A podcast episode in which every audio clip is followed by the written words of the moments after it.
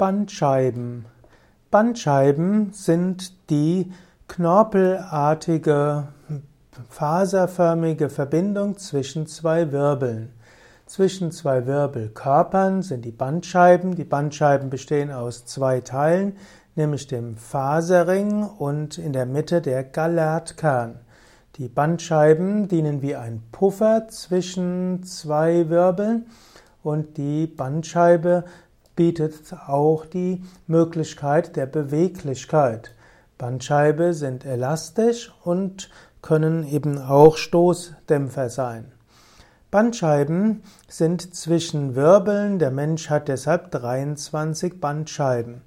Je nachdem, wie viel Bandscheiben, wie viel Wirbel ein Säugetier hat, ein Wirbeltier hat, davon hängt ab, wie viel Bandscheiben man hat.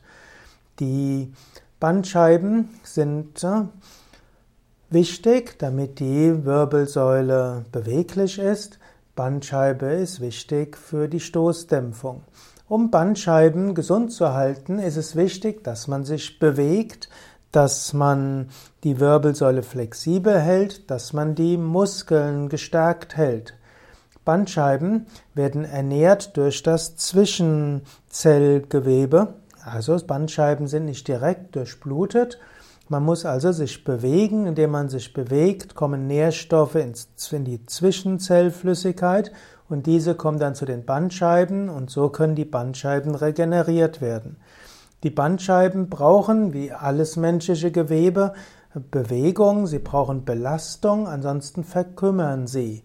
Und so weiß man, dass heutzutage oft die Bandscheiben mehr von Büroarbeitern in Probleme sind als bei körperlich aktiven Menschen.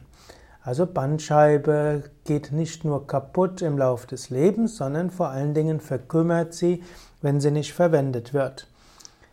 Die Bandscheiben brauchen also für ihre Gesundheit kleine Bewegungen. So ist es gut, immer wieder die, auch den Rumpf ein bisschen nach vorne und nach hinten zu bewegen, Kopf vor und zurück, nach links und nach rechts, die Becken leicht nach vorne und nach hinten zu kippen, auch sich nach drehen nach rechts und nach links. Das brauchen die Bandscheiben.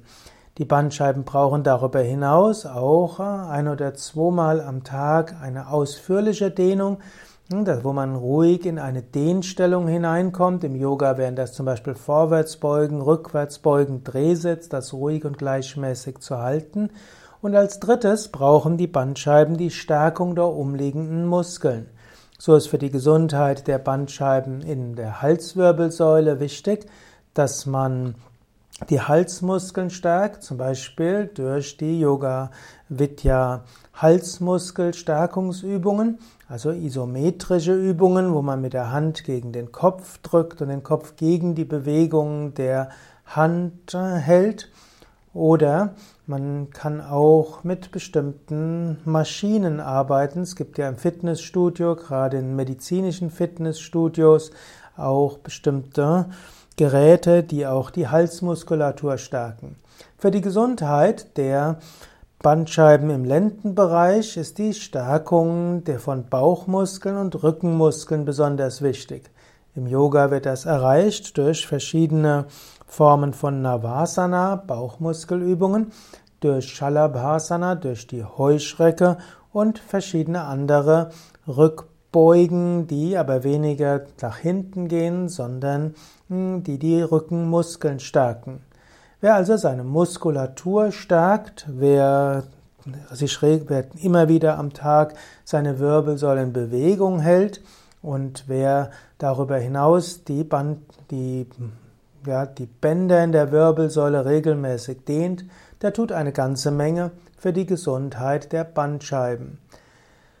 Bandscheibenvorfälle wurden in den 70er und 80er Jahren häufig verantwortlich gemacht für Rückenschmerzen.